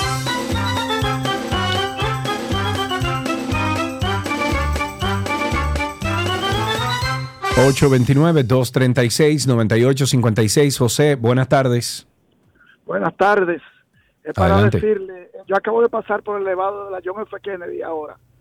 Y un motorista que eh, de delivery se le cayó uno de los delivery y se devolvió a buscarlo, imagínate tú, en pleno elevado. Dios no solamente que iba eh, por ahí eh, incumpliendo la ley, sino que también se devuelve a buscar una- una mercancía que se le cayó. Imagínense ustedes cómo que está nuestro país. Los dueños del país son los motoristas y los que manejan vehículos pesados. Ahí tenemos otra llamada y vamos con Patricia que la tengo en, en Spaces. Ok, JR, adelante. Buenas tardes. Buenas tardes, ¿cómo está, Sergio, Karina? Estamos muy bien, adelante. Estás al aire. Sí, señor, un poco agripado, pero aquí estamos. Mira, quiero reportar las aceras ocupadas en un, en un pedazo de la ciudad que me he dado cuenta para poder reportarlo. Es las, las calles que corresponden entre la Luperón, Kennedy, 27 y Máximo Gómez, ese pedacito de ahí, tiene las calles ocupadas, las aceras ocupadas. Bueno, gracias por ese reporte. Yo quisiera como hacer lo mismo y debería ponerme en eso y tomarme el tiempo, por lo menos podemos hacerlo en zonas cercanas donde vivimos, que tenemos más, más control y podemos verlo más a menudo. Pero, por ejemplo, por aquí en la rotonda de Arroyo Hondo, esa rotonda es que por eso, primero, el tema del, del tránsito en Arroyo Hondo nunca se ha trabajado, eh, nunca se ha presentado una alternativa. Se suponía que había una alternativa que se iba a im- implementar, pero que nunca llegó. Pero no solo eso, sino que eh, uno ve con frustración que no hay intención de por lo menos viabilizarlo en lo que encuentran soluciones ya definitivas. ¿Por qué? Porque tú tienes en una rotonda una rotonda llena de negocios, incluyendo una persona que trabaja como gomero, que tiene su negocito ahí, pero la calle en esa rotonda es su espacio de trabajo. Pero así hay lugares donde venden comida, donde venden sándwichitos, donde sacan fotos, y todos esos parqueos se dan y se presentan alrededor de la rotonda y no hacen absolutamente nada. Hay una invasión de espacio público grandísima, pero que nadie va a hacer nada porque políticamente no es lo más popular. Ahí tenemos a Patricia en la línea con nosotros, más bien a través de Spaces. Adelante, Patricia. Buenas tardes. Eh, a los padres de los niños que llegan a los hospitales intoxicados deberán ser sometidos a la justicia. Pero claro. Igualmente a los colma- algunos colmados que, que venden la bebida, que le envíen señuelos, jóvenes menores de edad, y al dueño que se prepare. Exacto, Patricia, porque cuando hay intención de solucionarlo y prevenir que esto no suceda, se puede hacer y se puede hacer desde ese punto de vista. Y al dueño del negocio que permite que ese niño esté ahí, también tiene que recibir la, la consecuencia. Hago contacto brevemente con nuestra publicidad, si no tenemos ninguna llamada ahí, creo que sí que está José. llamada. Sí, José está en la línea. José, buenas tardes. Adelante. José, adelante. Se te escucha. Estás al aire. Sí, eh, miren, comentarle que los otros dueños del país, en este caso la banca privada, están abusando. Porque hoy casualmente les comento, tengo que hacer un pago en dólares de la tarjeta en corte y voy al Banco Popular y me dicen, no, no hay dólares. Si hay y le autorizan, le vamos a vender 50 centavos más caro de la tasa regular. O sea que Mira. no puedo pagar la tarjeta y si se la voy a pagar tengo que comprárselo 50 centavos más caro. Mira, déjame yo hacerte, eh, te- yo te entiendo también porque me pasó exactamente lo mismo. Eh, y creo que pasa en no todos los bancos, pero en el caso del popular, si tú tienes una tarjeta de crédito, por ejemplo, en dólares, y tú quieres pagar tu tarjeta de crédito en dólares, el banco no te da dólares. El banco tú tienes que avisarle con anterioridad que vas a necesitar esos dólares, tiene que sacarlo en varias partidas porque hay un límite de entrega de dólares, pero no solamente eso, sino que efectivamente, y tal como dice el oyente, te lo cobra más caro. Entonces, la pregunta que uno se hace es, yo tengo mi cuenta en dólares ahí, yo tengo mi tarjeta de crédito en dólares ahí, ¿cómo es posible que yo teniendo mi dinero ahí, tú no me des mi dinero? Porque yo, es de mi cuenta de ahorro en dólares que yo voy a sacar el dinero para pagarte, no es que yo le estoy pidiendo al banco nada, es que yo quiero mis dólares que están en dólares ahí en mi cuenta y usted me está diciendo que yo tengo que sacarlo en varias partidas con tiempo y avisándole al banco y pagándolo más caro para poder pagar su tarjeta de crédito. Entiendo que esto es un tema que deberíamos sentarnos en una mesa con los ciudadanos y con la misma banca privada para establecerlo porque me parece un absurdo. Además no me pasa en otros bancos. Ojalá busquemos una media o entendamos el porqué de este proceso a lo interno de los bancos para uno tener claro qué es lo que va a hacer. Porque si yo no puedo pagar mi tarjeta de crédito teniendo mi cuenta de ahorros en dólares en el mismo banco, tengo que irme a otro banco. Seguimos tomando llamadas al 829-236-9856. 829-236-9856 es nuestro teléfono aquí en 12 y 2. Sigan llamando, cuéntenos cómo está la calle, cómo está el circo. Y recuerden que estamos a través de Spaces en vivo. Algunas cosas que comentar. Hay una ordenanza de la alcaldía del distrito que podría introducir al debate un nuevo punto de reflexión sobre la búsqueda de soluciones a la crisis del tránsito, de la movilidad que afecta al Gran Santo Domingo. Este año el ayuntamiento emitió una ordenanza. eh, Se está intentando lograr que se reduzca la cantidad de, de accidentes viales que ocurren, sobre todo en Santo Domingo, a través de la disminución de los límites de, de velocidad en las zonas urbanas. Yo no creo que ahí esté la solución. La ordenanza tiene como base varias disposiciones, entre los que se destaca una recomendación de la OMS que promueve un límite de velocidad para zonas urbanas de un máximo de 50 kilómetros por hora. Aquí no se puede andar a más de eso, porque ¿en qué lugar uno puede andar a 50 kilómetros si todas las zonas donde usted se desenvuelve están entaponadas? Pero la OMS eh, dice que el exceso de velocidad es la causa del 50% de las muertes en países de ingresos bajos y medios y que por tanto el riesgo de una muerte de tránsito es tres veces mayor en países de bajos ingresos. Estos son estudios que se hacen de manera generalizada. Yo invitaría al ayuntamiento y a los organismos que están trabajando en esta, en esta ordenanza a que tomen en cuenta, más allá de la velocidad, en otros factores que según los estudios que se han venido haciendo son los que más inciden en los accidentes y ha quedado establecido que siempre hay un motor o un vehículo pesado en la mayoría de los casos y eso nos da como mensaje de que ese es un sector eso es un sector a nivel del transporte en nuestro país que no sabe que tiene que cumplir con la ley que todas las cosas que hacen fuera de la ley provocan accidentes entonces sí bajemos la velocidad en el Distrito Nacional no se puede andar a más de 50 kilómetros por hora porque no hay espacio para esa aceleración. Hay tapones. Pero más allá de eso, tratemos de puntualizar las cosas que realmente los estudios actuales y de nuestro país nos están dejando un ejemplo de que lo que está sucediendo es una falta de sistema de consecuencias a los motores, a los vehículos pesados y a los vehículos del transporte público. Tenemos dos llamaditas. Empezamos con. Déjame ver, Giselle está en la línea. Buenas tardes, Giselle. Gracias por estar con nosotros. ¿Cómo estás? Giselle, ¿estás ahí? Sí, ¿me escuchas? Ahora sí, ahora sí, Giselle, adelante. Desde Santiago, Sergio. Ah, muy bien. ¿Cómo está Santiago hoy? Excelente, nublado y con mucho tapones. Muy bien, muy bien. Bueno, lo de los tapones no, pero. Un poquito del tema, lo que es eh, el tránsito, primeramente. Giselle, perdóname, Giselle, pero no te estamos entendiendo bien. Parece que estás en altavoz y Bluetooth y no te estamos entendiendo para nada bien. ¿Puedes tomar el teléfono un momentito? No, yo lo tengo, no lo tengo en altavoz. Ahí me escuchan. Bueno, te escuchamos, Alguito. Adelante. Bueno, primeramente es un tema educacional, difícil educar y me excusan la palabra, los animales que andan manejando, Dios mío, es difícil. Así es. No, eh, tomar autoridad, porque si no hay autoridad, si no hay consecuencias, como dijo Karina, No va a haber nada.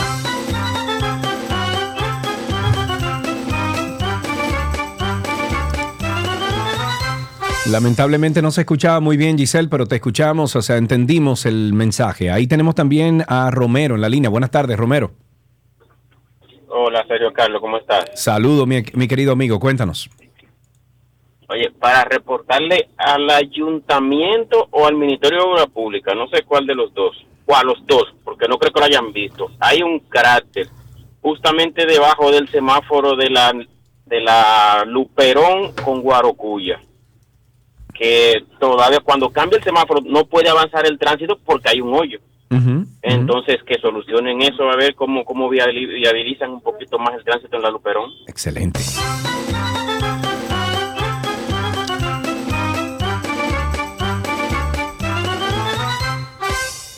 Tenemos a través de Spaces, a ver, a Lucas. Adelante, Lucas, habilita tu micrófono y te escuchamos. Sí, ¿me escuchan? Ahora sí, perfectamente. Bien, dos cositas breves, Karina. Mira, a propósito de tránsito y semáforo. Aquí en la autopista del Coral, que es lo que me toca aquí en Punta Cana, en el cruce de, de Cabeza de Toro, ahí hay un semáforo, ¿verdad? Que se lo llevaron hace poco como un mes y no lo han reemplazado. Sí, exacto. Entonces, ahí eh, hace poco fallecieron dos turistas. Entonces, eh, eh, es un desorden en esa esquina. Ah, lo cerraron, le pusieron uno- unos muros, cerraron el cruce un- un- una semana o dos semanas y lo abrieron de nuevo, pero con el mismo desastre. O sea, es muy ancha la- esa vía y lo, traz- y lo trazado en la calle no se ven, la gente se confunde.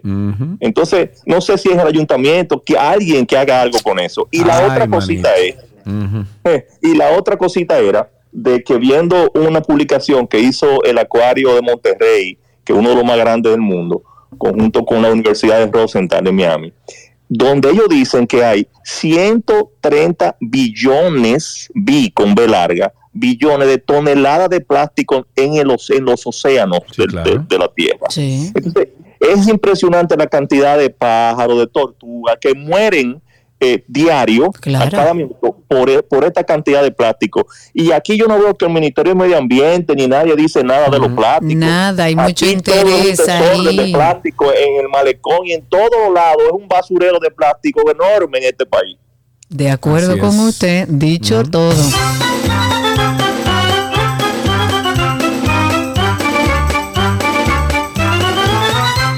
Tenemos dos llamadas. Eh, tenemos a María primero. Buenas tardes, María. Adelante. eh, estás al aire, amiga. Hola, buenas tardes y feliz Navidad para ambos. Feliz Navidad. María. Gracias. Yo vivo en La Romana y trabajo en un campito de La Romana que se llama Igueral, algunos cinco kilómetros del centro de La Romana. Ayer voy a trabajar y sorpresa, van dos ciclistas, que yo no sé hijo de quiénes son, con una patrulla de policía, que se supone que la patrulla de policía es para cuidarnos a nosotros, ¿verdad? Escoltando a los dos ciclistas, señores. Yo me quedé pasmada. Digo, No, oh, porque si ¿para fuera un grupo y piden el permiso y piden el soporte, se lo dan, pero tratándose de algo privado de dos Eran personas, dos- eran es solo raro. dos, una chica y un chico. Ya ustedes saben de quiénes eran esos dos hijos. ¿de quiénes eran hijos?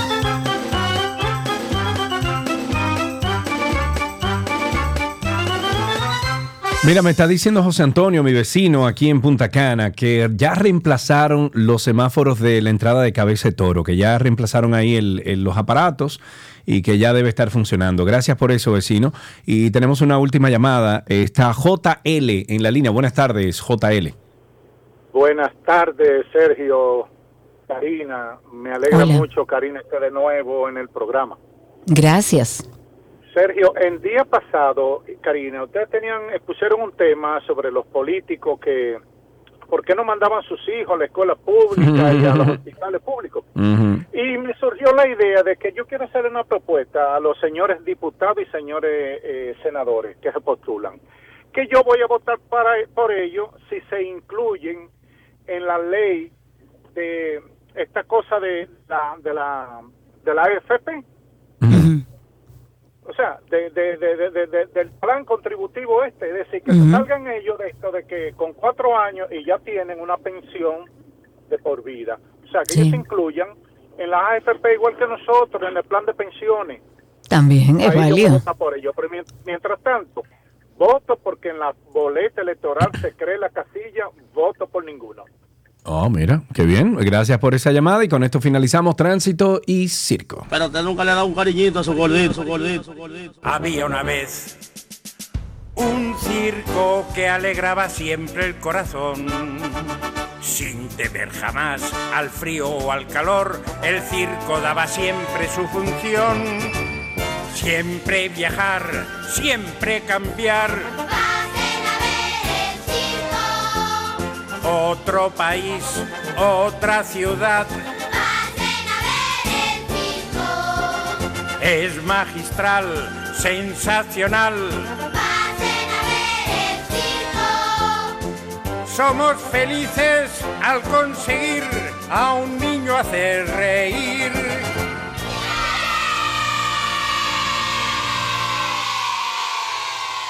Todo lo que quieres está en 12 y 2. Let's go. Let's go now. There's a pitch on a swing and a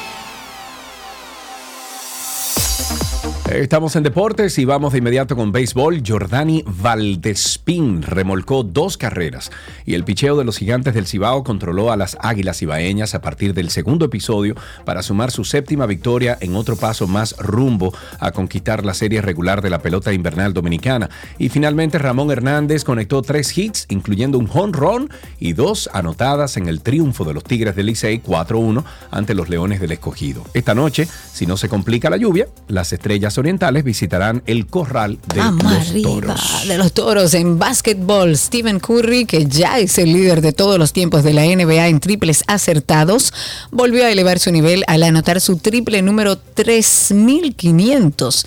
Ningún otro jugador ha ganado nunca 3000 y solo otros tres jugadores han ganado 2500.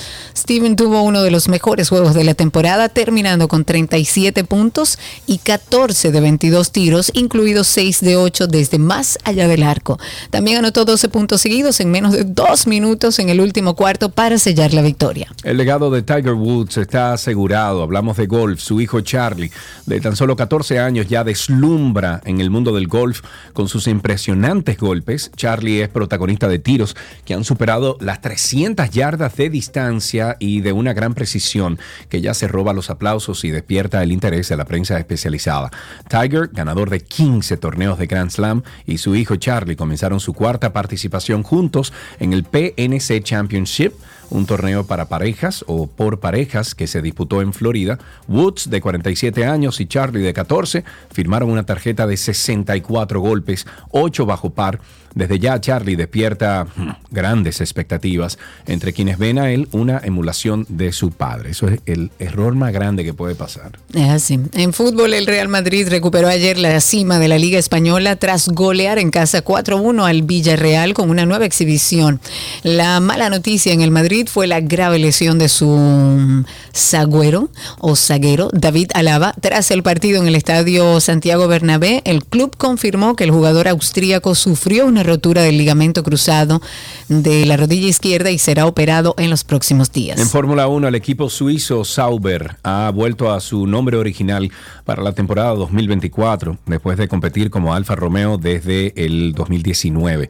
El acuerdo de derechos de nombre de Sauber con la marca de automóviles italiana finaliza este año, mientras el equipo se prepara para su tradición eh, al equipo, eh, perdón, transición al equipo Audi de fábrica para el 2026. Audi no quiere asociarse oficialmente con el equipo hasta que entre formalmente, o sea, entre formalmente al campeonato. El nuevo nombre forma parte de su equipo. También incluye plataformas de transmisión y apuestas. El nombre oficial del equipo será Stake F1 One Team. Kick Antes Sauber. de, de cerrar eh, nuestras noticias deportivas, recordarles que tenemos un podcast. Si usted no lo ha escuchado nunca, si usted no conoce Karina y Sergio After Dark, la recomendación es que empiece por este. Ok, viene 3, 2. Hola, somos Sergio y Karina en After Dark. Y ese somos. somos. Ok, vamos otra vez. Hola, somos Karina y... Arregla el micrófono. ¿Qué tal si tú arreglas el No, no, micrófono? mira, como vale. El micrófono ahí. tiene que estar. Estaba probando, estoy probando cosas. Vamos a empezar a grabar, Sergio. Ok, pero entra al Twitter, Karina. ¿Y por qué la gente me maltrata así? Pues acepta la vaina. Serio, contrólate. Que te dije que in- invade tu, tu co-host y vaina.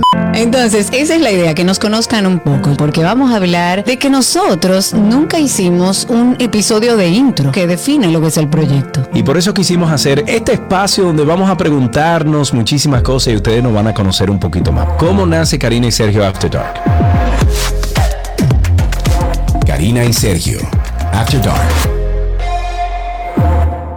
Karina y ¿Cuál tú, por ejemplo, le recomendarías a la audiencia? Uy, Karina, que son tantos. ¿Cuál? Son demasiado, eh, son más de 100.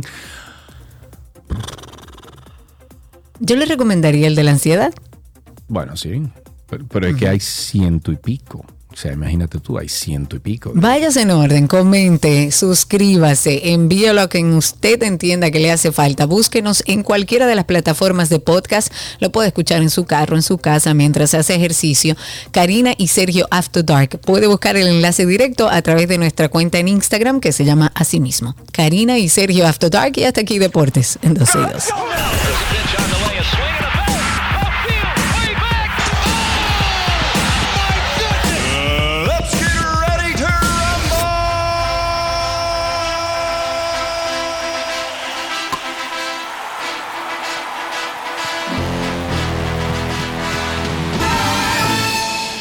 Las noticias deportivas llegaron a ustedes gracias a Vita Salud, la tienda de las vitaminas y la nutrición deportiva. Todo, todo, todo lo que está en 12 y 2.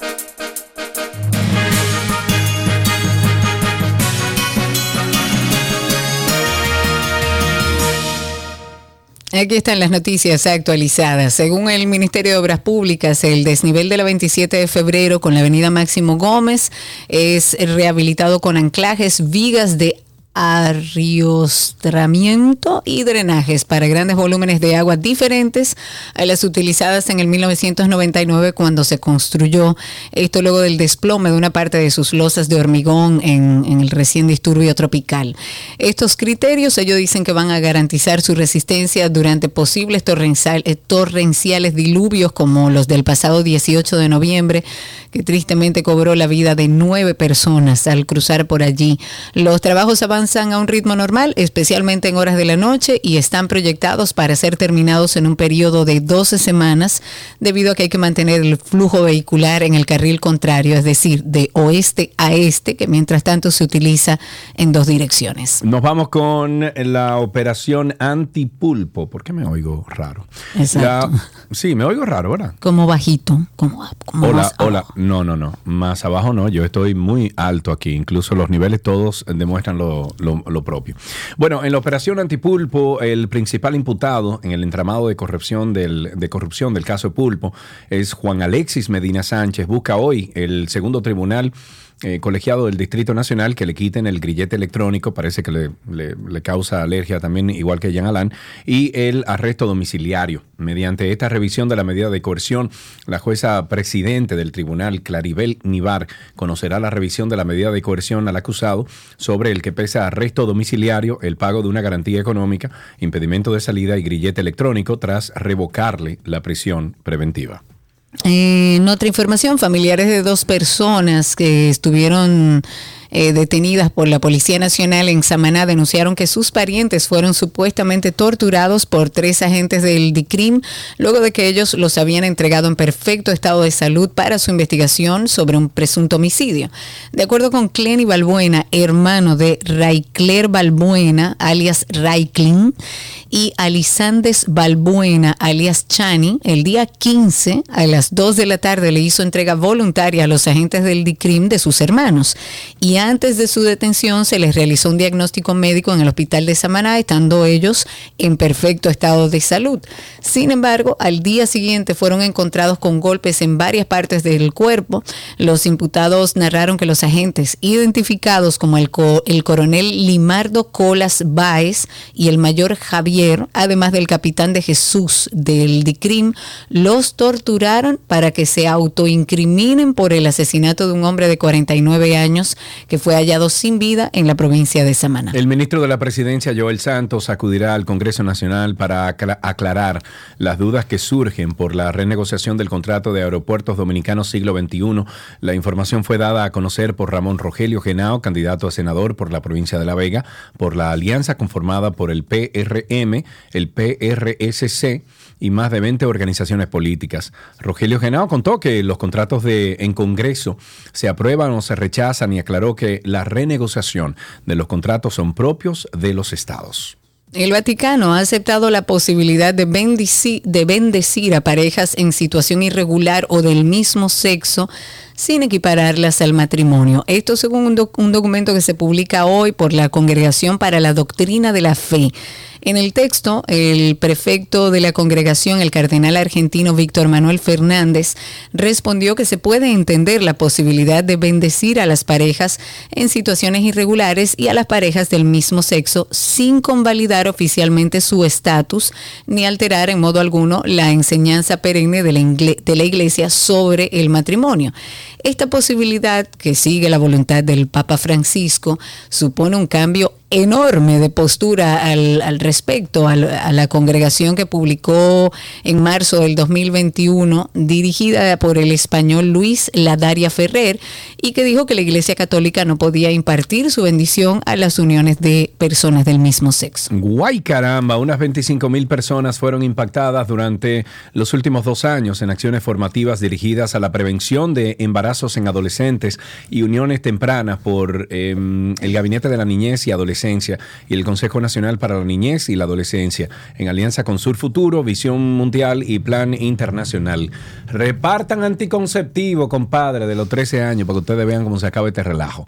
¿Tienes alguna otra Ah, noticia? bueno. Sí, tengo una breve. Las autoridades del, del DICRIM apresaron a dos presuntos delincuentes, ambos acusados de robar en varios vehículos mientras se realizaba una actividad presidencial en el distrito municipal de Cenoví hace siete meses. Ok, con eso finalizamos entonces estas noticias actualizadas aquí en 12 y 2.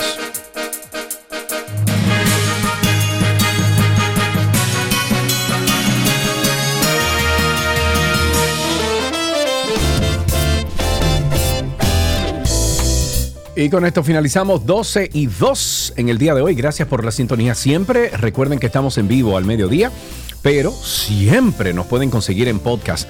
Busquen ahí en, ¿cómo se llama? En Google. Usted pone Karina y Sergio After Dark, pone Karina Larrauri Podcast y Sergio Carlo Podcast y siempre le va a salir entonces todos los podcasts donde hemos estado incluyendo 12 y 2 y Karina y Sergio After Dark. Se irá esta mañana. Gracias por la sintonía. Síganos a través de nuestra cuenta de Instagram. La buscan de la misma forma. 12 y 2 y Karina y Sergio After Dark. Chau, chau.